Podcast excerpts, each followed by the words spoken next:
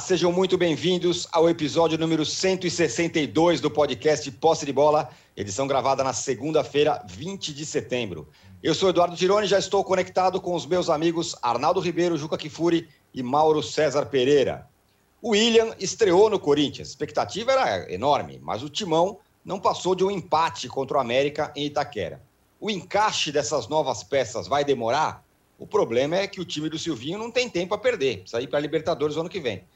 Teve estreia também no Morumbi. Caleri entrou em campo pelo São Paulo na vitória apertada contra o Atlético Goianiense, 2 a 1. As estreias e os jogos de Corinthians e São Paulo serão os temas do nosso primeiro bloco. Jogando mal, o Flamengo perdeu para o Grêmio no Maracanã e viu a distância para o Galo no Brasileiro aumentar. O desempenho do time de Renato nesse jogo preocupa para o confronto no meio da semana da, da Libertadores contra o Barcelona, já de Guayaquil. Já o Galo segue firme, fez mais uma vítima, o esporte 3 a 0 O time de Cuca encara o Palmeiras no meio da semana, também pela Libertadores. O Palmeiras também venceu, venceu a Chapecoense. Flamengo, Galo e Palmeiras serão os assuntos do nosso segundo bloco. E teve clássico de Série A na Série B. Vasco e Cruzeiro ficaram num 1 a 1 o resultado foi ruim para os dois times, que seguem empacados na tabela e vendo a chance de subir ficar mais longe. E claro, teve o VAR para ganhar a cena. Um gol, anulou um gol que seria o gol da vitória do Vasco nos minutos finais, confundiu todo mundo, até a transmissão da TV, que por muito tempo achou que o jogo tinha sido 2 a 1 um. Esse será o assunto do terceiro bloco. Um recado importante: você que assiste a gravação do podcast pelo YouTube, não deixe de se inscrever no canal do Wall Sport e você que escuta o podcast na sua plataforma predileta, não deixe de seguir o Posse de Bola. Bom dia, boa tarde, boa noite a todos. Juca, você esperava mais da estreia do William, não?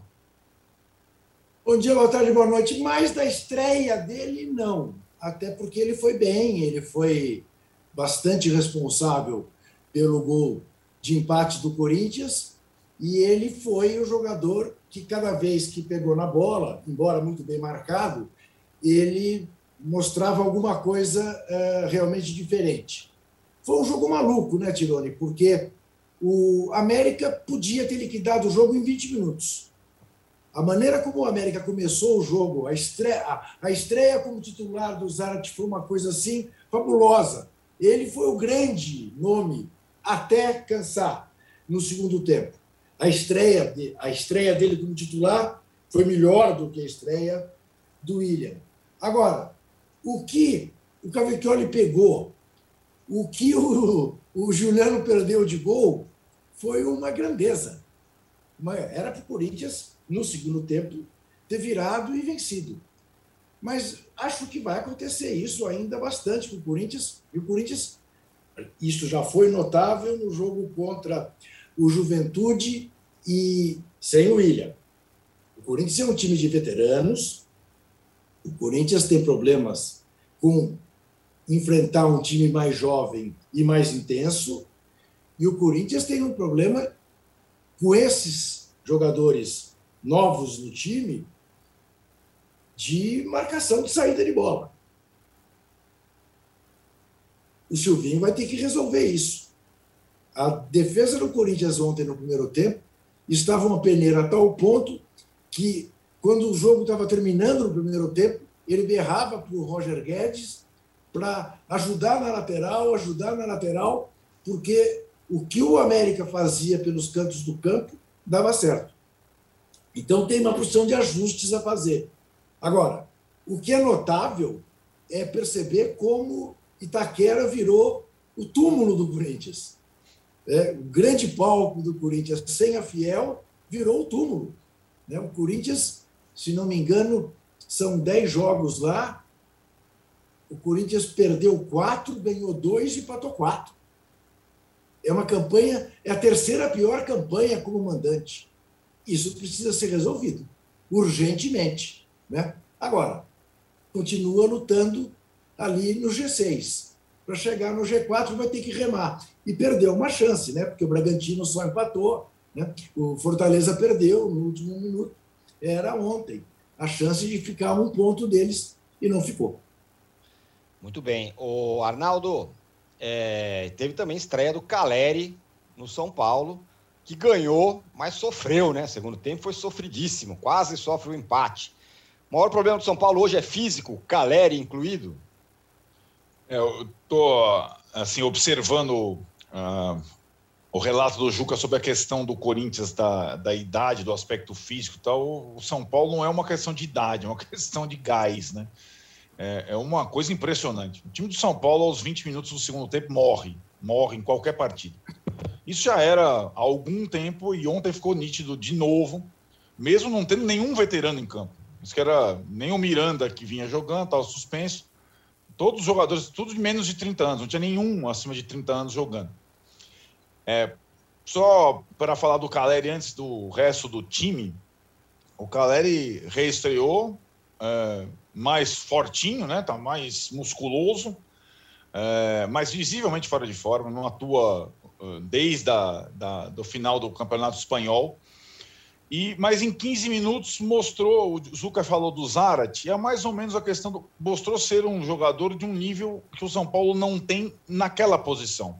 De segurar a bola no ataque, de disputar com o zagueiro, de dar a casquinha, de estar sempre na área, de mastigar o zagueiro é ainda uma amostra pequena, mas é uma amostra do que pode vir não nessas duas, três próximas partidas, aqui, sei lá, duas, três semanas, quando o campeonato já estiver terminando, né? Na verdade. É, e acho que a questão principal do São Paulo é essa, e vejo é, as partidas do São Paulo esse ano muito parecidas nesse aspecto. Seja no esquema com três zagueiros, que foi lá campeão paulista, como essa com dois zagueiros contra o Atlético, a questão física do time. E aí é um, é um debate mais amplo, né, Tirone? Primeiro era a culpa do departamento médico, depois tem a questão. É, é, são lesões, demora na recuperação e a questão física durante o jogo. Então, esses, esses, esse, essa combinação de fatores que vai além da tática e da técnica no São Paulo deixam muito a desejar nessa temporada para um time que, pro treinador, tem que jogar de um jeito que ele só consegue jogar por 60 minutos, vai. 60 minutos do jogo. Como hoje tem VAR, um monte de coisa, é muito mais que 90, né? Vamos botar 100 minutos. São Paulo joga 60 minutos num ritmo e depois nos outros 40 ele sofre. Basicamente é isso. Na prática, Tironi, é assim: se o time não vence, não abre uma diferença de dois gols de diferença, ele vai entregar o resultado. E às vezes, mesmo com dois gols de diferença, vai entregar, como entregou contra o Fortaleza, na partida da Copa do Brasil, como quase entregou contra o Atlético Goianiense. De qualquer forma, com uma competição só, jogos mais espaçados daqui a um tempo, e um elenco que tem bons jogadores, vários jogadores por posição, a tendência é que o São Paulo reaja no campeonato. E acho que aí reaja para brigar, por exemplo, com o Corinthians essa é a missão do São Paulo. A gente falou no, no, no posse de bola da sexta-feira, Corinthians, São Paulo e Santos na frente única, os paulistas, etc., enquanto o Palmeiras está descolado. É, na, da frente única, o São Paulo e o Corinthians podem brigar pela G6, G8, sei lá. O Santos não pode.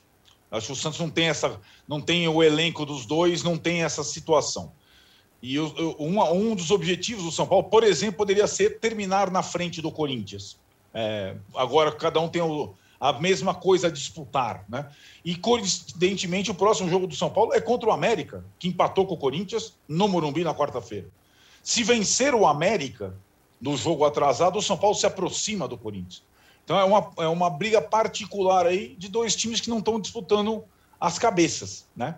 O São Paulo insinuou disputar cabeças nessa temporada, ganhou o Paulista, fracassou na Libertadores, fracassou na Copa do Brasil, agora tem o brasileiro para, por exemplo, terminar à frente do Corinthians. Já seria, desta forma, uma grande possibilidade de disputar a próxima Libertadores do ano que vem. Ó, dois, quero ouvir o Mauro sobre Corinthians e, e, São Paulo, mas quero dar dois recados. Um, primeiro que tem uma enquete aqui para quem está acompanhando ao vivo, aqui no, no chat, que é a seguinte: quem chega melhor para as semifinais da Libertadores? Flamengo, Atlético ou Palmeiras? A gente vai falar dos três times no segundo bloco. E uma resposta aqui para o Edivan Lins, perguntou: vamos falar do Botafogo quanto? Vamos falar do Botafogo no terceiro é, bloco. O Botafogo é o, é o, grande que vai subir, rapaziada. É o grande, é o gigante que está aí na, na, nas cabeças para subir. Mauro, o que, que, você achou de Corinthians e de São Paulo com esses caras aí que chegaram? acho que são assim jogos, é, momentos diferentes também, né? O São Paulo fez um jogo ontem, depois de ser eliminado da maneira que foi eliminado na Copa do Brasil, né? Era um jogo que precisava vencer para conseguir acalmar, ter um pouco de paz e, e, e, seguir em frente. Até porque o São Paulo, embora, embora não se fale em demissão do técnico, né? O São Paulo já convive com uma situação em que sempre alguém vai achar que tem que trocar o técnico. Eu acho que não tem que trocar Olha, técnico nenhum. E, e muita Mas, assim, gente. time né? eliminado, ah, o técnico, eu acho que não. Acho que é um técnico jovem que me parece um bom treinador, que mostrou algumas virtudes e também cometeu alguns erros. Mas entre insistir com ele e trocar agora por nada, por mais, por mais, do, mais do mesmo, né, que está sempre à disposição, sempre tem o mais do mesmo à disposição. Aliás, o Mano Menezes está deixando o emprego dele lá no mundo árabe. Né? tá mesmo. Mais uma Saiu. demissão para o Mano, que não vive uma boa fase depois de sair do, do, do Palmeiras né, e do Bahia. É, mas então, acho que assim, o São Paulo tinha que vencer o jogo. O importante era vencer para ter um pouco mais de calma e agora tentar se organizar, fazer um jogo mais voltado para o seu novo centroavante, que tem características diferentes dos outros jogadores, é diferente do Luciano, do Rigoni, quando joga ali mais enfiado. Acho que o jogo do Rigoni pode é, é, fluir melhor com a presença de um jogador que faça mais ali um papel de referência na área, porque ele tem outra característica, né? É, caso os dois se entrosem bem. Então, é um momento. O Corinthians é a montagem de um time que foi algo muito pouco comentado durante a onda de contratações, né?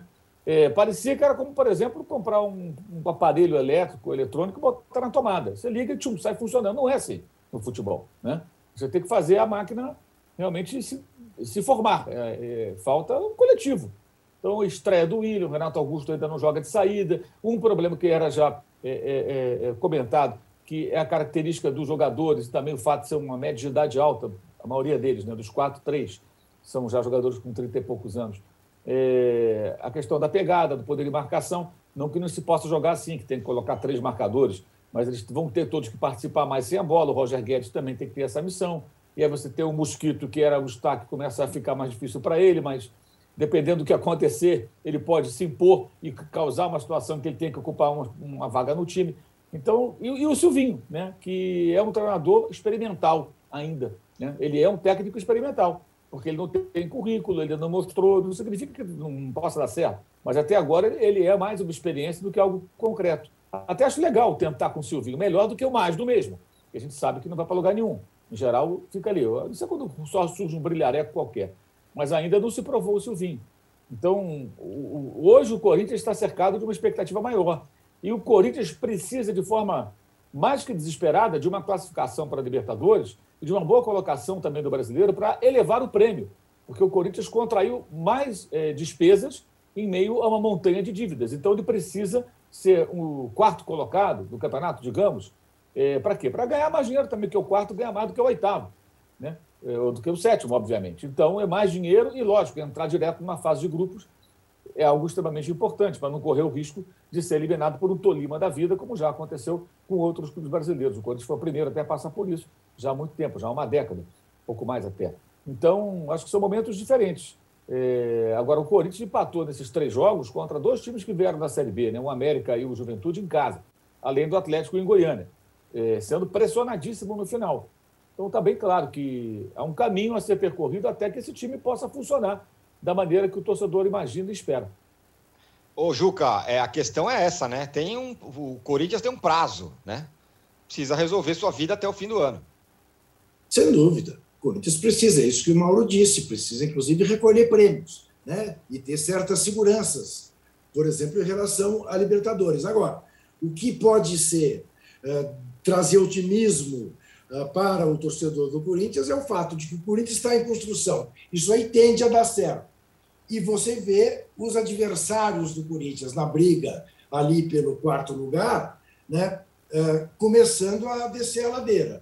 Né? Já não, você já não tem no Bragantino a firmeza que o Bragantino mostrava no começo, e nem mesmo no Fortaleza, apesar né, do castigo que foi o jogo no Beira Rio né, e da belíssima classificação que teve para as semifinais é, da Copa do Brasil.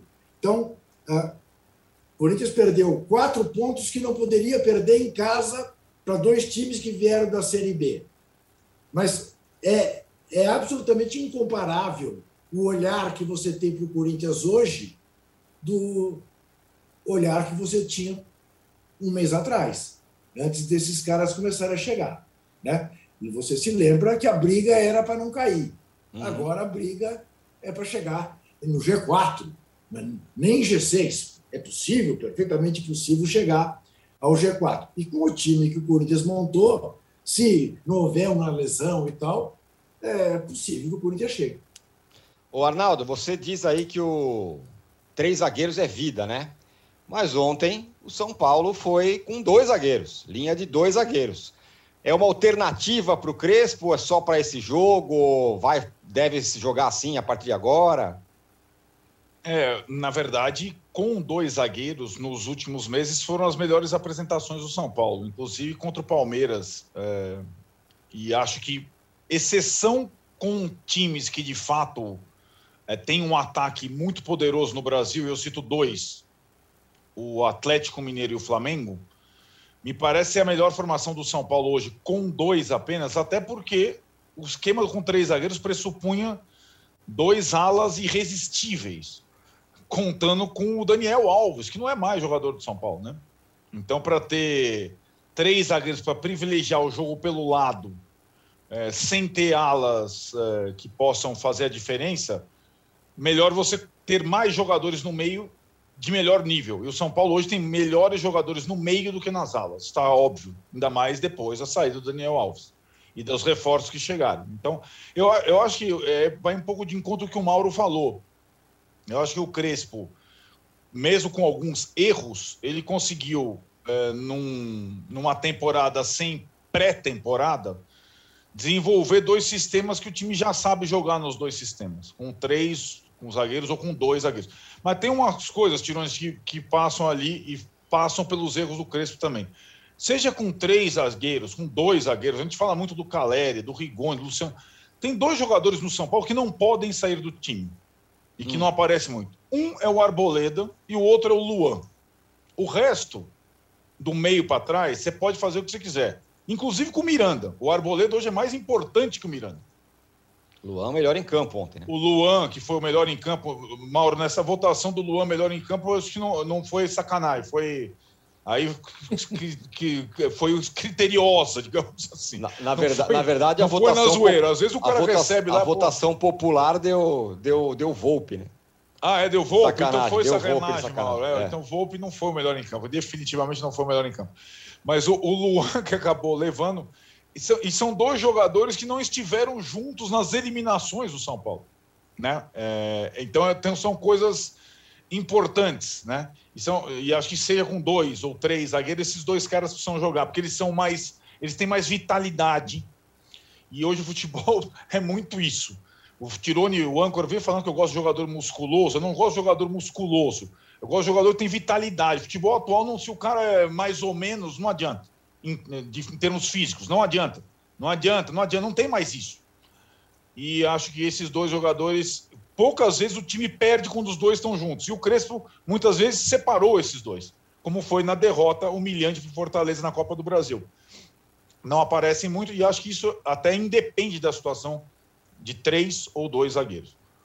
Muito bem, ó, fechamos aqui o primeiro bloco do episódio 162 do podcast Posse de Bola. A gente vai voltar em um minuto para falar do trio poderoso Flamengo, que perdeu do Grêmio, Galo, que ganhou do esporte, Palmeiras, que ganhou da Chape. Galo e Palmeiras se encontram. Enquanto isso, você pode continuar votando aqui na nossa enquete é... quem chega melhor para as semifinais da Libertadores: Flamengo, Atlético ou Palmeiras? A gente volta em um minuto.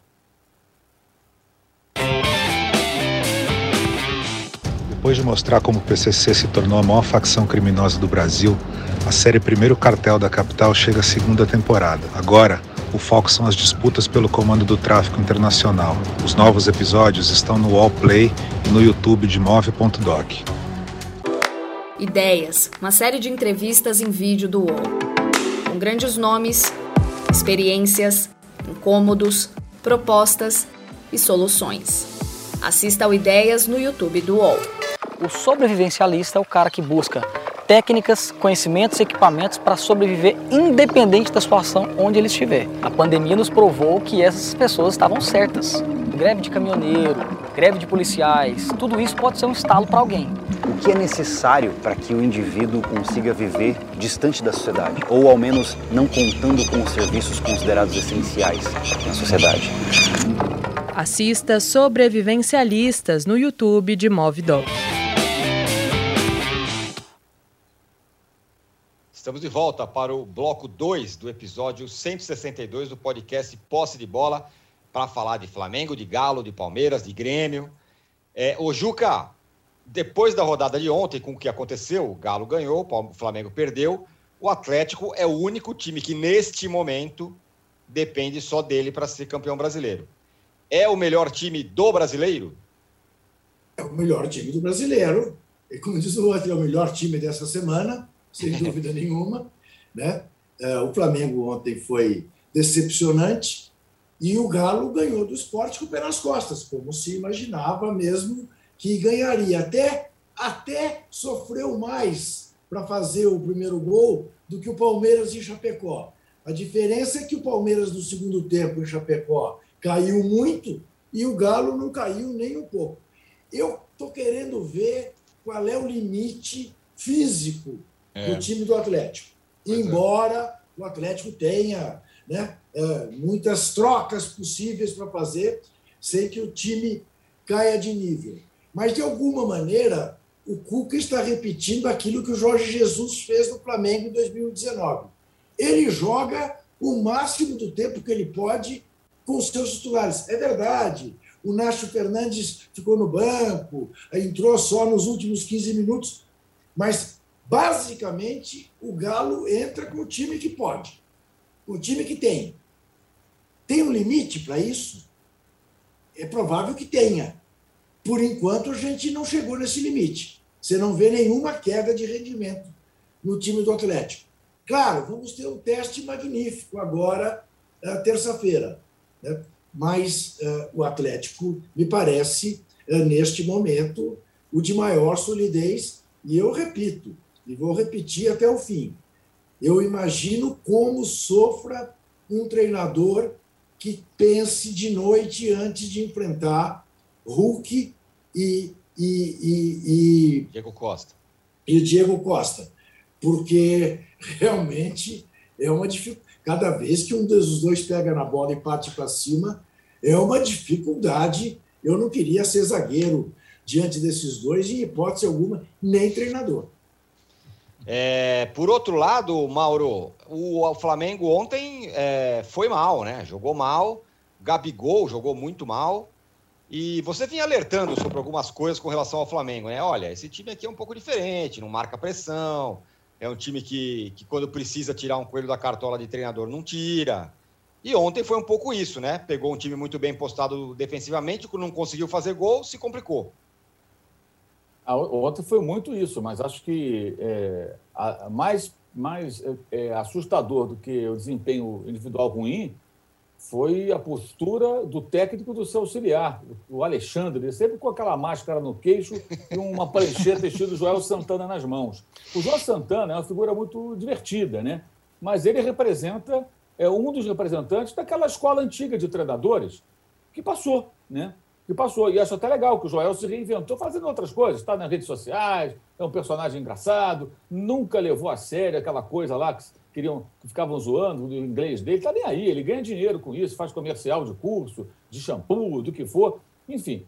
Mas, como técnico hoje, acho que não dá mais né, para você pensar no Joel Santana. O auxiliar do Renato, ontem, e o Renato pareciam o Joel Santana. Em que sentido? Com a maneira como pensaram o jogo. Gente, aquilo foi uma das coisas mais bizarras dos últimos tempos. Desde as, da, daquelas coisas de 2019, como jogar com dois volantes é time de índio, a Rascaeta não pode jogar junto com o Bruno Henrique, essas bobagens que nós escutávamos em 2019, ontem foi parecido. O que o Renato fez foi absolutamente é, inexplicável, indesculpável. Primeiro, pela maneira, perdão, como o time se comporta nesses jogos pré-libertadores, contra o Inter também foi antes do jogo contra o Olímpia. O é. time não joga com a intensidade, com empenho, parece realmente, parece não, é, olha, isso não é uma justificativa, é uma crítica, tá? É uma crítica, muito pelo contrário, estou aqui para justificar nada, estou aqui para criticar. É, é uma crítica, é uma crítica bem direta. Parece que o time e a sua comissão técnica não estão muito preocupados. Como o brasileiro é secundário, por conta dos mata-mata. que aliás é o perfil do Renato. Mas na época do Grêmio havia um acordo entre ele e o clube. No Flamengo não é esse o discurso do clube. E o Flamengo, de novo, ontem, jogou mal. O. Como contra o Ceará, ele fez substituições estapafúrdias no final, o time terminou todo remendado. E ontem, o time do Flamengo no segundo tempo, após as mudanças, era o seguinte: Isla, Rodrigo Caio, é... Léo Pereira, aliás, muito mal, é... e Renê. E o Diego Alves no gol. O meio-campo era Arão e Andrés Pereira, só. E o Arão veio buscar o jogo no meio dos zagueiros. Então o Andrés ficava completamente isolado em meio aos jogadores do Grêmio, tendo que organizar o time. Ainda teve torcedor depois reclamando da atuação do rapaz. Jogando sozinho no meio. Homem, né? Oi? Monte, monte de atacante, ninguém no só ele no meio. E no ataque, né, Arnaldo, o Michael mudou para a direita, o Bruno Henrique na esquerda, numa posição que o sacrifica, porque tinha dois centroavantes, o Pedro e o, e o, o Gabigol, que saía para tentar buscar o jogo como meia, tentando participar do jogo, mas ele não sabe fazer esse papel. Uma coisa é o Gabigol sair da área e fazer um passe, um cruzamento com a esquerda ali, buscando o Bruno Henrique que entra para cabecear. A outra, ele tem que fazer o papel de organizador, não é o papel do jogador, desse jogador.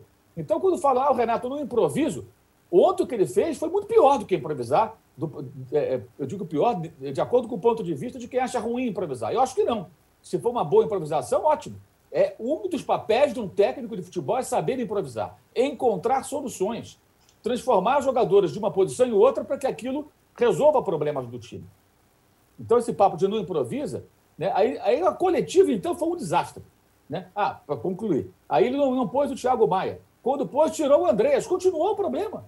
E os caras à beira do campo ali, o técnico auxiliar, com aquela pranchetinha do Joel Santana ali, numa conversa ali, eu falei, gente, o que, que esses caras estão falando, meu irmão? O que, que passa na cabeça dessas duas criaturas? Eles não estão percebendo a bobagem que estão fazendo. E o Grêmio não atacava o Flamengo. E não era atacado. Sabe quantas finalizações o Flamengo deu na, na direção do gol do Grêmio? Hum. Uma. Uma. O Flamengo não criou nada. todo. Com, com o Jesus, com o Domi, com o Rogério Ceni, o Flamengo criava muitas situações e muitas vezes perdia muitas chances. Mas havia volume, pressão no campo de adversário. Não existe mais perdia a bola, recuperava. É o famoso perde e pressiona. O Flamengo sempre fazia isso e tentava fazer, enquanto o físico permitia. E criava situações de gol e perdia muitos gols, mas sufocava, pressionava, fazia, fazia valer a qualidade do seu elenco, caríssimo elenco.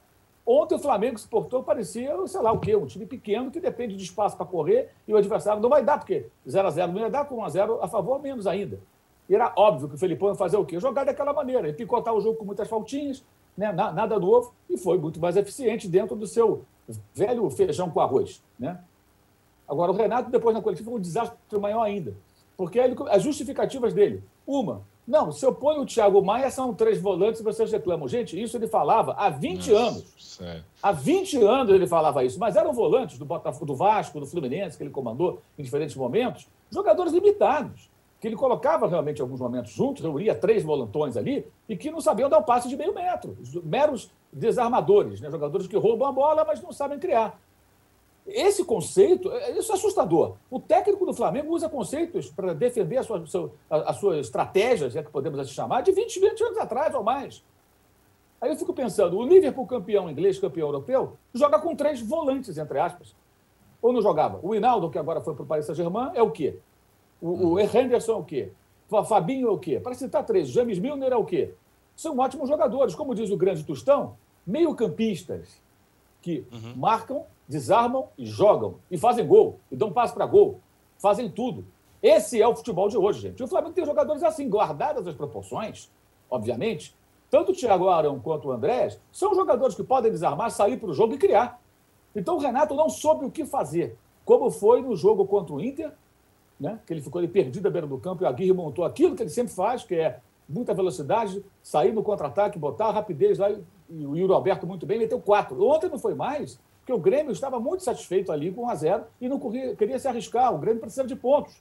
O Grêmio está na zona de rebaixamento ali, tentando sair, é uma situação dramática. Mas o time estava exposto a isso também. Léo Pereira, a famosa marcação individual do Renato. O gol do Borges, ele cabeceou entre o René e o Léo Pereira. Cadê a marcação individual tão eficiente? Não funcionou. Ainda fez um pênalti depois do senhor Léo Pereira, que hoje eu acho que talvez, olha, ele briga com o Bruno Viana para ver qual é o mais fraco zagueiro do Flamengo. Sai jogando até bem em alguns momentos e tal, mas o que comete erro defensivamente é impressionante. Está tendo chance de recuperar. Ah, cadê, cadê a recuperação? O jogador recuperado pelo Renato? O Léo Pereira não foi recuperado pelo Renato, ou foi? Então, o Flamengo, o torcedor do Flamengo, tem que parar com essas bobagens, essas crendices e ver que o time, quando, tudo, quando o roteiro é favorável e tem espaço para jogar em velocidade, ele vai muito bem. O Renato acrescentou isso à equipe, eu acho legal, maneiro. Agora, quando tem que tirar algum plano de jogo, mudar os rumos da partida, usar o banco, não sabe o que fazer. O Renato ontem não sabia o que fazer. E o pior na coletiva, quando perguntaram a ele pelas trocas, ele falou: Eu coloquei atacantes porque eu precisava ganhar o jogo e estava perdendo. E para ganhar o jogo tem que colocar atacantes. Gente, é como se você fosse pegar um carro na Fórmula 1 e falasse: olha, para ser mais rápido tem que ter motor, mas sem pneu não adianta você ter um melhor motor. Você precisa dos pneus e do motor, né? E do piloto. Bom, né?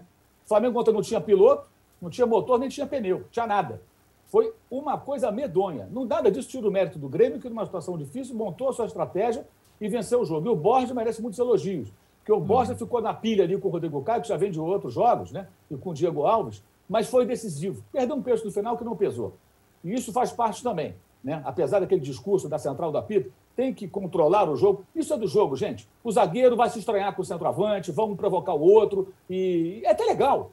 Desde que não tenha porradaria, violência, soco na cara, rabo de arraia, esse tipo de coisa, problema nenhum. Um provoca o outro, põe o dedo na cara, vem cá, vou meter gol em você. Isso é do jogo, intimidação, guerra psicológica, isso é um esporte, gente, é uma competição.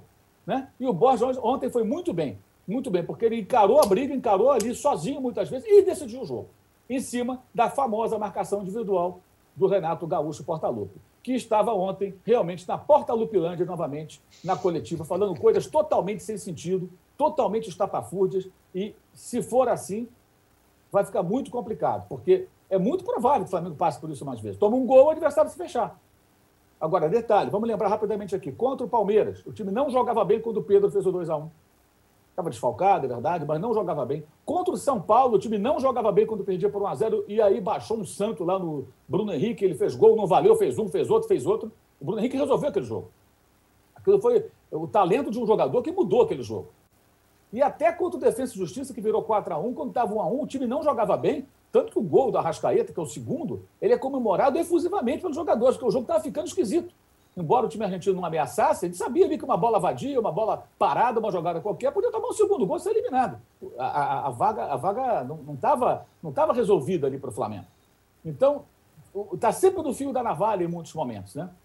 No fio da navalha ali, correndo perigo. E ontem foi um desastre, um desastre vai 90% na conta do Renato. O Renato tem que refletir e a única chance do Flamengo mudar isso, acho eu, é se ele conversar com os jogadores mais experientes e os jogadores mostrarem para ele, Renato, desse jeito não vai. O Flamengo abriu mão das suas melhores características em troca de uma nova característica legal, que é saber jogar na velocidade com espaço. Mas ele nem sempre vai aparecer. E ontem foi 90% na conta do Renato. A imagem dele com o seu auxiliar, o Alexandre, à beira do campo, com aquela prancheta estilo Joel Santana, foi o retrato do Flamengo. Antigo, ultrapassado, careta, jogando nada e um material humano muito mal aproveitado. O Arnaldo, é... ontem o Mauro foi, foi bem feliz, falando eu precisava tirar um coelho da cartola do treinador e esse coelho não saiu da cartola. E também e tem dentro de campo muitos jogadores jogando mal, como, por exemplo, o Gabigol, que tem uma característica interessante, né? Quando o time ganha, ele é marrento, mostra a mãozinha, cinco gols tal. Quando perde, ele vai lá e brigar com o Borja no intervalo, né? Esse foi um, um símbolo também de um Flamengo que não jogou nada ontem. Sim, é, acho que o Mauro fez um ótimo resumo. O Gabigol é assim, e acho que por isso que o Mauro também elogiou o Borja, porque quando você, e como era o caso do Flamengo, vencer partidas em série contra o Grêmio, tem comemoraçãozinha, tem não sei o que lá, tem, e o Borja soube jogar o jogo do lado adversário. Comemorou efusivamente também, e isso faz parte. Aliás, o Borja, a gente vai falar daqui a pouco do Palmeiras. Olha, o Borja só não jogou bem no Palmeiras. Ele é chato, ele é forte, ele faz gol, ele incomoda. Ou até jogou mais ou menos, né, Juca, no Palmeiras. Eu não. Eu não... não, Arnaldo, mas é. sabe o que eu só queria chamar a atenção no seguinte: esse rapaz tem muita personalidade. Eu é. me lembro dele ainda moleque, aqui em Itaquera, Brasil e Colômbia, na, na, na, na, na Olimpíada. É. Foi na Olimpíada, não foi? Isso. Foi. Foi, foi. ele foi para cima do Neymar. É, isso. É, aí, aí, Juca, é assim, o, o, o, juntando todos esses nomes rapidamente, o Gabigol, que eu elogio tanto, acho um jogador esplêndido, é, acima da média. O Gabigol está muito mais para Neymar, é, em termos de comportamento, Sim, do que para o Borja. Então o Gabigol só sabe ganhar, ele não sabe perder. Né? É como o Neymar. Quando perde é aquela coisa, irritadiço, xinga, vai, não sei o que, é culpa do um, culpa do outro. Como o Gabigol no Brasil só vem ganhando praticamente, aí beleza. Quando perde é uma dificuldade, já perceberam, né? É, sim. E, e mantê-lo em campo foi erro, porque ele não estava jogando nada, ele não estava. É, quando mudou de posição para entrar o, o, o, Pedro na frente, ele não conseguiu é, alimentar o ataque, a dupla de ataque, fazer uma tabela com o Pedro. Então, eu acho que tem essa situação das individualidades. Mas eu vejo aí, juntando o que o Mauro fez como análise, uma questão de mobilização dos principais jogadores do Flamengo de um jeito para a partida eliminatória e de um jeito diferente para a partida do Brasileirão, como o Renato fazendo no Grêmio. Né? Então, acho que é uma coisa. E assim, é fica aquela coisa: o Flamengo teve os jogos adiados, jogos adiados. Tem, sempre você olha na tabela, ah, se o Flamengo vencer esses dois, ele chega ali. Se o Flamengo vencer. Mas qual vai ser a motivação e mobilização do Flamengo nesses jogos atrasados? Vai ter, a gente, a gente ficou discutindo os jogos remarcados aqui. O Renato vai reclamar. Adianta ter é, intervalo para um jogo se o cara não mobiliza para o jogo? A mobilização do Renato para Flamengo e Grêmio, volta da Copa do Brasil, 4 a 0 na ida foi maior que para o jogo do brasileiro. Tem alguma Essa explicação mim, isso? É verdade, isso é incrível. Foi, né? foi, a maior estranheza. O jogo da quarta-feira foi disputado pelo Flamengo com muito mais ímpeto do que o jogo de ontem, que valia três pontos. Perfeito, perfeito. É e aí a estratégia do Grêmio, né, Juca, faz muito mais sentido na semana claro, dos claro. duelos entre os times no Rio. Eu já perdi de 4 a 0 o primeiro, meu. Dane-se eu só vou tal. E eu no brasileiro estou jogando a minha vida. Então parecem estratégias muito. É, é, e, e, me lembra, assim, a, a, a, como ele priorizava as Copas nos tempos de Grêmio. E, e acho um absurdo, porque o Flamengo joga para um tricampeonato consecutivo brasileiro com reais possibilidades, desde que existe, exista mobilização do treinador e dos principais jogadores para os jogos. Não adianta ter 10 jogos a menos 50 pontos a disputar se vai jogar dessa forma. Você entendeu? Agora, já que citamos Neymar, que vergonha a arbitragem do jogo ontem PSG e Lyon. Uhum. Ele cavou um pênalti, ele fez a falta e o juiz deu o pênalti, nem foi pro VAR olhar. Tá louco. É, pois é. Então, eu acho assim, é, Tironi, o, o Flamengo agora tem a obrigação, pelo que não jogou contra o Grêmio, de fazer uma grande exibição. E você vai ver como vai estar, tá, vai ter público, vai ser diferente, o ambiente, etc., contra o Barcelona. Mas não dá para, com é, um turno inteiro de Brasileirão para jogar, tá meio que é, desperdiçando pontos assim. É como o Juca falou, o líder do campeonato, ele está jogando, não sei até quando, mas com a mesma mobilização em todas as competições que ele disputa. E não tem e o, e o Hulk ou o Diego ou não sei o quê, não tem os seus momentos Gabigol. Ah, vou para cá, vou para lá, hoje eu estou bem, hoje eu não estou mal. Não. O tipo de concentração do time do Galo na temporada é diferente.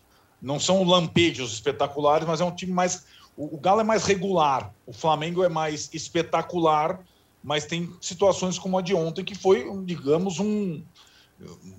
Quando tem a substituição das saídas do Everton Ribeiro e do Vitinho, você fala que o jogo acabou.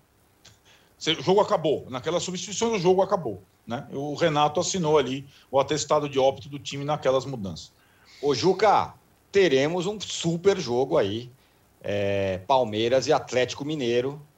O Palmeiras, você acha que vem pior do que o Atlético Mineiro? Eu costumo dizer, e muita gente fala, que o Abel parece que escolhe alguns jogos ali, ou, ou se prepara especialmente para alguns jogos. Talvez o jogo seja esse. É, este jogo para o Palmeiras, o Palmeiras tem que sair vivo dele. Palmeiras tem que sair desse jogo em condições de chegar no Mineirão e sair classificado. Mesmo que não saia classificado do Mineirão, é aceitável que isso aconteça, mas terça-feira, né, Palmeiras tem que honrar toda a camisa que tem e o investimento que fez. O Abel é muito malicioso. Né? A entrevista coletiva dele terminou ele dizendo: todos já dão o, o Atlético como finalista. É o favorito. Não, todos dão o Atlético como favorito. Ninguém que eu tenha ouvido já dá o Atlético como finalista. Uma coisa é ser favorito, outra coisa é dar como favas contadas que já está classificado para a final. Não está. Nem o atleticano fanático há de achar isso, que o Atlético já está classificado para a final. Que está fazendo o Abel? De um lado, já está com habeas corpus né, é, para a eventualidade da derrota. Bem que eu avisei que os, que, que os mineiros eram favoritos. Por outro lado, ele vai estimular o time dele. Ó, tá todo mundo dizendo que o Atlético já passou. Vamos para cima. E ninguém está dizendo isso. É como eu escrevi. É, meias verdades às vezes são piores do que mentiras inteiras. Agora, este é o jogo. Este é o jogo da temporada até aqui para o Palmeiras. É o jogo do ano até aqui na temporada brasileira. O Palmeiras tem que sair vivo deste jogo. Vivo. Pode até perder de 2 a 1, um, de 3 a 2, um jogo renhido. Agora, não pode não pode morrer terça-feira, porque se morrer terça-feira, haverá consequências. Já perdeu o Paulistinha, já foi eliminado da Copa do Brasil, está sete pontos do Galo. Se perde assim, se o Atlético atropela o Palmeiras, as coisas se, se complicam no, no palestra. Mas, ô Mauro, isso também não vale para o outro lado? Também o Atlético tem que sair vivo, né? Já pensou a decepção se vai lá e toma uma sapatada do Palmeiras no primeiro jogo? E aí, essa semana já estava um clima super assim na, no, no Galo, né? Cuca, você é o melhor técnico da história do Atlético, o dirigente falando lá. Também é, como diz você mesmo, o pau que dá em Chico dá em Francisco, né? É, o, o, é curioso isso, porque assim, a, o, o, Atlético ele tem aí algumas boas atuações, outras nem tanto. Não é um time tão. É, ou ainda não é um time coletivamente, embora tenha muitos valores individuais, né? É, tão sólido assim. Eu não vejo dessa maneira. Eu acho que está é, completamente aberto isso aí. O Palmeiras tem condições de fazer um bom jogo e de, de enfrentar bem o Atlético, de conseguir uma vitória, evidentemente. É, o Atlético tem jogadores decisivos na frente, é, mais poderosos, né? com mais poder de decisão do que os jogadores do Palmeiras. Mas é um jogo em São Paulo, é um jogo eliminatório, o Palmeiras é o atual campeão do torneio, gente. Então é óbvio que o Palmeiras tem, tem condições de passar. Acho que o momento do Atlético é melhor, concordo com o Juca com relação ao favoritismo para o confronto, mas nada, nada assim. Não, não vai ser Atlético Esporte, Atlético Palmeiras. Aliás, é Palmeiras e Atlético o primeiro jogo. É diferente, bem diferente. Eu acho que está completamente aberto. É uma disputa que vai começar e é outro torneio. Eu acho que o Palmeiras tem condições de se mobilizar, se organizar e fazer um bom jogo. Agora, o retrospecto do Palmeiras é muito ruim. Né? Uma coleção de fracassos nesse ano é, um, o último momento de algum sucesso, né, de, de sucesso, melhor dizendo, do, do, Palmeiras foi quando eliminou o São Paulo, né, que de fato uhum. fez ali um jogo é, é, dentro das suas características competitivo e derrotou o São Paulo jogando bem melhor o jogo de volta. Né? O jogo de ida já não foi bom. Até a falha do goleiro do São Paulo, não jogava bem o Palmeiras. E você não encontra muitos bons jogos não. Pelo contrário, jogos fracos. Né? No sábado também foi meio protocolar, né? enfrentou um adversário fraco, fez 1 a 0 Primeiro tempo teve mais posse de bola, finalizou mais, tudo mais. Fez 2 a 0 rapidamente. Segundo tempo inverteu tudo. Você pega os números do segundo tempo, mais menos posse, poucas finalizações. O Palmeiras nitidamente administrou ali e se poupou. Claro que pensando na terça-feira. Agora, vejamos, né? Eu acho que o grande problema do Palmeiras é essa dependência é, é, do roteiro do jogo. Né? O Palmeiras depende muito de, estar em vantagem ou estar em igualdade para colocar em prática a sua estratégia. E vamos ver como é que vai se comportar o Atlético. Se o Atlético vai atacar, se o Atlético vai esperar, o que o Cuca vai fazer né? É, diante do Palmeiras, sendo que ele tem um, um digamos assim, um, uma experiência recente, que é a final da Libertadores, que foi em 30 de janeiro, ou seja, foi há cerca de seis meses, né? É, quando ele mudou as características do time do Santos, que era um time que tinha o Sotelo e o Marinho muito bem e tal, jogou de uma forma mais cautelosa e não funcionou. É, a única finalização no alvo foi a do gol do Breno Lopes, que decidiu a Libertadores, né? no último lance do jogo. Né? quando o Cuca tinha sido até expulso. Então ele tem, inclusive, esse é, é, retrospecto recente contra esse adversário que é o Palmeiras. Vejamos como é que ele vai se comportar. Eu acho que, como o Palmeiras vai jogar, a gente já sabe mais ou menos. Dificilmente vai ser diferente daquilo de sempre. O Atlético, a gente pode ter uma dúvida sobre a sua estratégia para o jogo fora de casa. Lembrando que você continua podendo votar aqui no chat, na nossa enquete, que a pergunta é a seguinte: quem chega melhor para as semifinais da Libertadores? Flamengo, Atlético ou Palmeiras? Arnaldo, você que costuma dizer, né? Eu falei que costumam dizer, é você que costuma falar que o Palmeiras parece que tem alguns jogos que tem uma mobilização especial. Esse talvez seja o jogo. Sim, é, e acho que é diferente a situação dos dois. Ou, ou melhor, a situação do Galo é diferente da situação de Palmeiras e Flamengo. O Galo, talvez, desses três clubes, seja aquele que a Libertadores, embora super importante, não seja o cálice sagrado da temporada. O cálice sagrado da temporada para o Galo é o Brasileirão. É o torneio que o time não conquista 50 anos. Gente, é 50 anos, não é qualquer coisa. Se o Galo for eliminado da Libertadores pelo Palmeiras, ou perder a decisão para o Flamengo, sabe-se lá, e conquistar o brasileiro, você pode ter certeza que a festa é diferente. Normalmente o clube brasileiro e o Palmeiras é assim, e o Flamengo está se mostrando assim. O, o, Palmeiras sempre foi assim nas mãos do Abel, e o Flamengo está se mostrando assim. A Libertadores, a Libertadores, o mata-mata. O Galo não. O Galo tem essa situação, Tironi. Então acho que tem uma pequena diferença aí nessas. E acho que o Palmeiras mobiliza-se muito para jogos de mata-mata mesmo. Tem um fator novo ali que ficou. Muita gente falou da volta do Luiz Adriano com a Chapecoense, teve a volta do Felipe Melo também. É possível que ele jogue. Depois foi decantado pelo Abel Ferreira na entrevista. Talvez o Felipe Melo recupere a sua posição de titular para esse jogo da mobilização. E tem uma outra coisa nesse duelo que a gente vamos deixar registrado aqui, porque depois ficam falando, não, você só fala quando a questão do Flamengo. A questão do público no jogo de volta do Atlético é um absurdo. Então o Atlético está colocando ingresso à venda. Ah, é outro torneio, a Libertadores está assim. De fato, a Libertadores está assim. É, é, não, não tem, entre aspas, regra e não tem pacto. Cada um põe o público que se puder na sua cidade, no seu país. Então vai ter no Flamengo e Barcelona, e vai ter só na volta. Isso é um desequilíbrio absurdo no mata-mata, assim como a gente falou com o Flamengo e Grêmio. Falamos aqui na Copa do Brasil, é a mesma coisa na Libertadores. É um absurdo o Palmeiras jogar sem público a primeira e o Atlético jogar sem, com público. Ninguém está falando que é na terça que vem, os caras estão vendendo ingresso já, cara. Né? Uhum. E o Atlético, aquela coisa, não, brasileiro, a gente fez o pacto aqui com os outros 19, não vamos usar liminar, tal, tal, tal, tal, tal. Vai voltar, na, tá fazendo no mata-mata a mesma coisa que rolou em Flamengo e Grêmio. Exatamente a mesma coisa. Exatamente a mesma coisa. Então vai ter público na volta no Mineirão e não vai ter na ida no Allianz Parque. Num confronto que é, que é tudo detalhezinho, né? É, é um absurdo. E isso precisa Arnaldo, ser registrado. Oi. Qual, qual, seria a importância do público no jogo que o Atlético tinha na sua tabela para essa semana que passou agora, esse final de semana? Zero. Né? O zero, zero. era um dos piores times do campeonato. E qual zero, a importância do, do, público para o jogo que o Atlético terá contra o Palmeiras na outra terça-feira? Perfeito, fundamental. Imensa. Então, é. assim, quando eu falei que semana passada os Atléticos ficaram na bronca, eu falei que o Atlético estava sendo dissimulado, insisto, a uhum. postura do Atlético foi dissimulada. Falar em fair play, a diferença do Flamengo e Atlético é uma. O Flamengo, tomando porrada e tudo, merecendo crítico ou não, vai da opinião de cada um, mostrou a cara. O Atlético deu uma disfarçadinha, sabe? É escancarado. É, e o outro é dissimulado. Nós achamos isso, nós vamos brigar por isso, acabou. O Atlético, eu peguei eliminar, mas não vou usar. Quem é seu adversário? É o esporte, um dos piores times. Do... Ah, legal. E quanto o Palmeiras? Ah, aí. quanto o Palmeiras é dinheirinho, né? Eu vou usar. Ah, fala sério, meu irmão. É. Pô, peraí. É, eu acho assim, é, é o eu acho pior disso tudo é o seguinte, né? É, é, a, a, forma como a coisa é feita e esse menospreza a inteligência das pessoas menospreza. Agora, acho que também insisto, o Palmeiras deveria falar com o seu governador.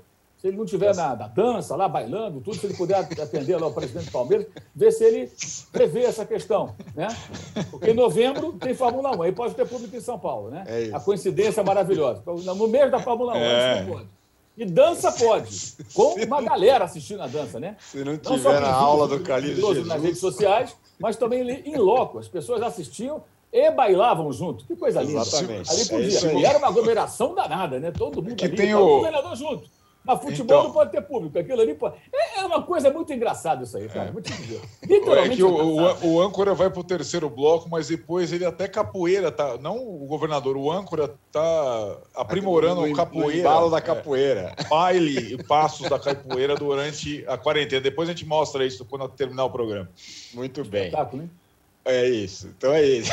o governador bailando. Fechamos então o, o, segundo bloco do episódio 162 do podcast Posse de Bola. A gente volta em um minuto para falar do confronto de Série A na Série B. Cruzeiro e Vasco com VAR, com tudo. E do Botafogo, sim senhor, que é o, que é o time, o gigante que tem grande chance de subir. Já voltamos. tem um passado, mas em algum momento da história esse passado se perdeu. Mas um teste como esse, ele não, não abre uma clareira na mata, ele abre uma avenida. Quatro exames de DNA. Eu acho que a galera não acredita muito nisso, não, tá? Eu não tava muito. Eu falei, gente, será que o exame vai mostrar de onde eu sou? Uma busca.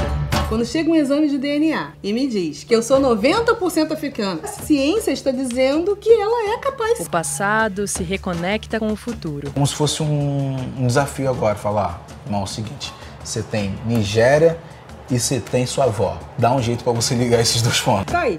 Se tem uma política de ressarcimento, o Estado brasileiro podia fazer é esse um pacote de exame de DNA para todo mundo, para toda a população negra brasileira. Pericles, MC Carol, Eliana Alves Cruz, Yuri Marçal. Origens. Quem não sabe de onde veio, não sabe para onde vai. Assista no YouTube de Movidoc. Estamos de volta para o terceiro bloco do episódio 162 do podcast Posse de Bola. Vou começar falando com o assunto predileto do Arnaldo, e aí depois a gente vai ah, para os jogos. É, teve VAR no lance final lá, derrubou todo mundo, derrubou a transmissão da TV, ficamos algumas horas aí, o pessoal ficou achando que o jogo tinha sido 2 a 1 e foi 1 a 1 Que coisa, hein, Arnaldo? No Cruzeiro e Vasco. Vasco e Cruzeiro. Cara, tem duas coisas. É, para a gente ter um pouco de bom humor, porque não dá, né? É, assim, o, a, a, presença do VAR na Série B foi anunciada como, nossa, vai. O, o que está complicando os jogos da Série B é uma coisa absurda. E tem uma questão do VAR com São Januário, que não é possível, né? Porque é. tem é, é, calibragem da câmera, é o sol, é não sei o que, é a bola da linha. Cara, é uma coisa impressionante. Agora, aí a questão foi o combo que, a, de fato, a transmissão confundiu todo mundo, né? Foi eu que eu nunca vi isso na história. Ou melhor, eu já vi isso, a gente conversava antes do programa, em jogos meio que gravados, quando a diferença de não transmissão dentro do estádio é, implica em muita coisa, inclusive essas situações. Agora, no campo, é, eu continuo achando o VAR da Série A e da Série B do Brasil um desastre absoluto, muito ruim. Em várias situações, mesmo nos estádios onde arenas, onde é tudo lá, você tem ponto cego. Aquelas linhas vermelha e azul, você já dá para acreditar na linha vermelha e azul? É, nunca. Alguma coisa do. Do, do, do jogo do São Paulo, lá, se quisesse um milímetro ah, para frente, ia estar tá impedido. Nossa Senhora, é uma coisa impressionante. É uma coisa. Eu caça-pênaltis continua a todo vapor. É uma é uma, uma, é uma várzea, como diria Gabigol. Eu vou ser suspenso para esse do JD aqui. É, agora, é, o, no campo, no segundo jogo consecutivo, o Vasco tinha vitórias nas mãos. Segundo jogo consecutivo com o Fernando Diniz, né? Os dois, CRB e Cruzeiro. Tinha vitória nas mãos, até jogou para vencer os dois jogos. E aí, nas duas circunstâncias, ele leva o um empate no final do jogo. E o que poderiam ser seis pontos fundamentais viram dois pontos e o time está encalacrado lá. E o Cruzeiro também, o empate foi desastroso para os dois em termos de tabela. É, mobilizou muita gente. Foi jogo das quatro da tarde na TV aberta, porque são dois gigantes ainda. Nenhum jogo de Série B com, com essa mobilizaria tanto jogo, tanta gente hoje como Vasco e Cruzeiro. Mas é, ali para o resultado, para os dois, foi, foi muito ruim.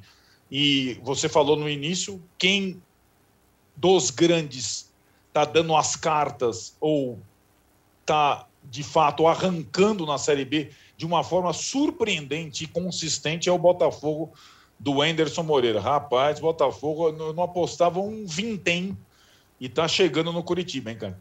É isso que eu queria falar, né, Mauro? É... O Botafogo é o time que pode subir. Tá aí. Tá... Já está invicto a um monte de jogos, indo bem, enquanto Cruzeiro e Vasco ficam patinando. Perdeu um jogo com o Anderson Moreira, né? Tá, se não me engano, são oito vitórias, um empate, uma derrota. Está é, tá se firmando ali. Venceu agora o, o Náutico com, com, muita autoridade, tomou 1 a 0 mas teve tranquilidade no sábado para virar o jogo. E ainda fechou em 3 a 1 no fim, quando o Náutico tentava ali, de alguma forma chegar ao empate. É, o Vasco, só um, um detalhe: se tivesse sustentado as duas vitórias, o Vasco estaria em quinto lugar a dois pontos do CRB, é. que é o quarto, né? Que o CRB perderia um ponto o Vasco daria mais dois e mais dois contra o Cruzeiro. É, essa semana era uma semana para o Vasco mudar completamente a sua expectativa na Série B e agora praticamente não saiu do lugar. Né? É, e o Botafogo está conseguindo se acertar. Eu diria até que o Botafogo precisa começar a pensar paralelamente em como se programar para a próxima temporada, que isso é um ponto fundamental. O Botafogo tem Verdade. um time que não é um time para se sustentar na Série A, não tem dinheiro.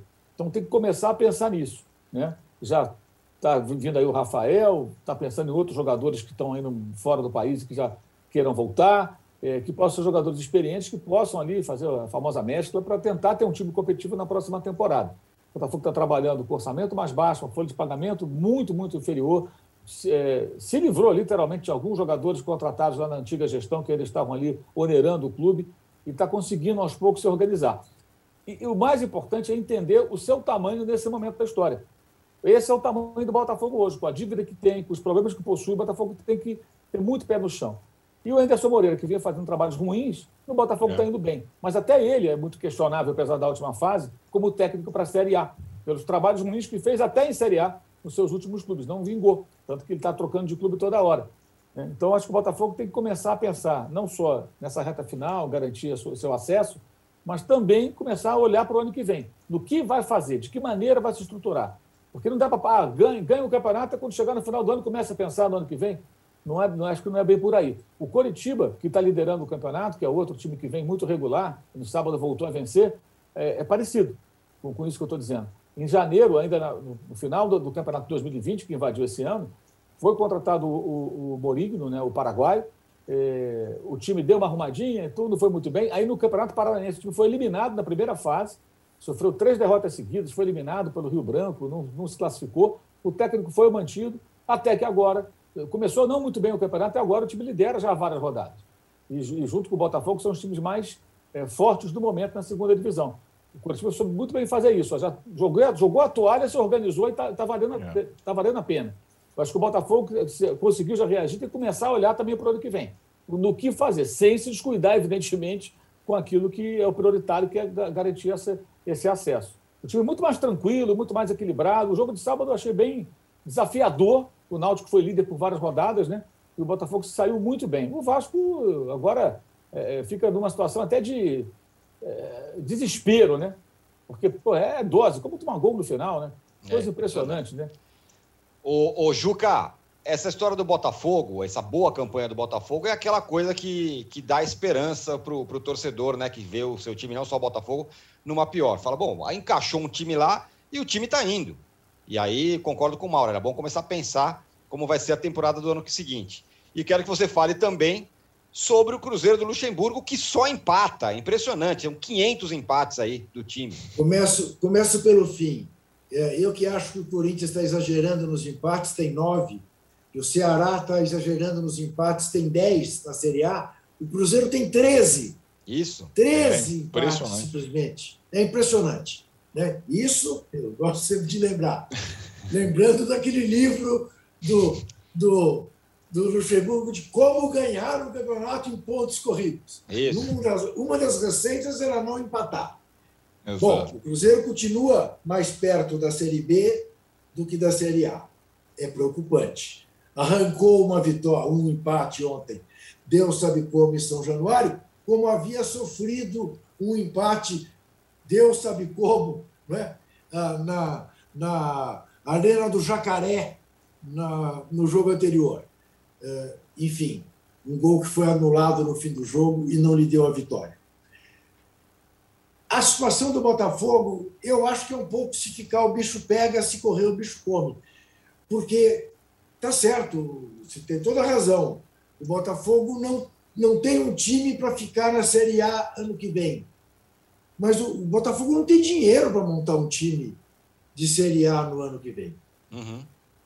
O Botafogo está há anos com essa história do clube empresa, é, que ele não consegue, e que, na verdade, foi sempre uma artimanha para tentar é, negociar a dívida de maneira tal a praticamente decretar sua falência e dizer os, os quem tem dívidas a receber que se vire porque o Botafogo não tem como pagar, mas é, é uma situação terrível do Botafogo nesse aspecto. Do Botafogo sem ioiô. É, eu também estou animado com a perspectiva do Botafogo voltar, mas não tenho nenhum otimismo em relação ao que o Botafogo possa fazer para depois se manter, porque ele não tem de onde tirar. O Botafogo, proporcionalmente, dos grandes times, dos grandes clubes brasileiros, é o que está em pior situação. Exatamente. Sem dúvida nenhuma. É isso. Está até em situação pior que a do Cruzeiro. Não tem a massa do Cruzeiro, não tem a infraestrutura do Cruzeiro. É mais complicado ainda do que a situação uh, do time mineiro. Muito bem, senhores. Fechamos aqui o episódio 162 do podcast Posse de Bola. É, muito obrigado a todos. Obrigado, Juca. Obrigado, Arnaldo. Obrigado, Mauro. Você que está vendo esse, esse podcast ao vivo, você fica agora com o UOL Entrevista com Renan Calheiros, que fala do relatório da CPI e sobre crimes do Bolsonaro. A condução será da Fabíola Cidral. Que justiça! até até sexta-feira. Tchau.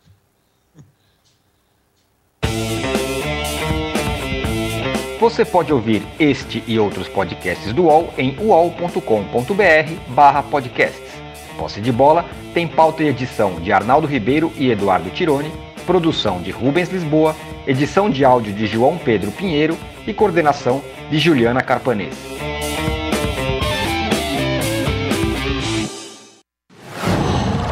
Qual?